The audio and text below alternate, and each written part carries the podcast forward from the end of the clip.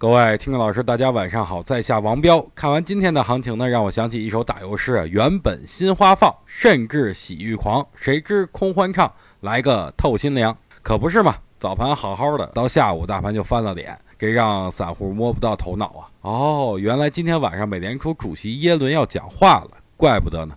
可能还有很多人害怕本次耶伦讲话偏鹰派嘛，所以今天我要说一下，哎，我对本次耶伦讲话的看法。首先呢，我觉得耶伦属于犹豫型。当前美国数据喜忧参半的时候，我觉得耶伦还是偏于鸽派的，所以我觉得九月加息的可能性几乎为零。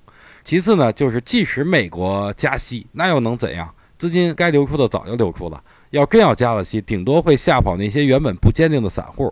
不过这个时候，主力会借助这股消息来推升股市也说不定的。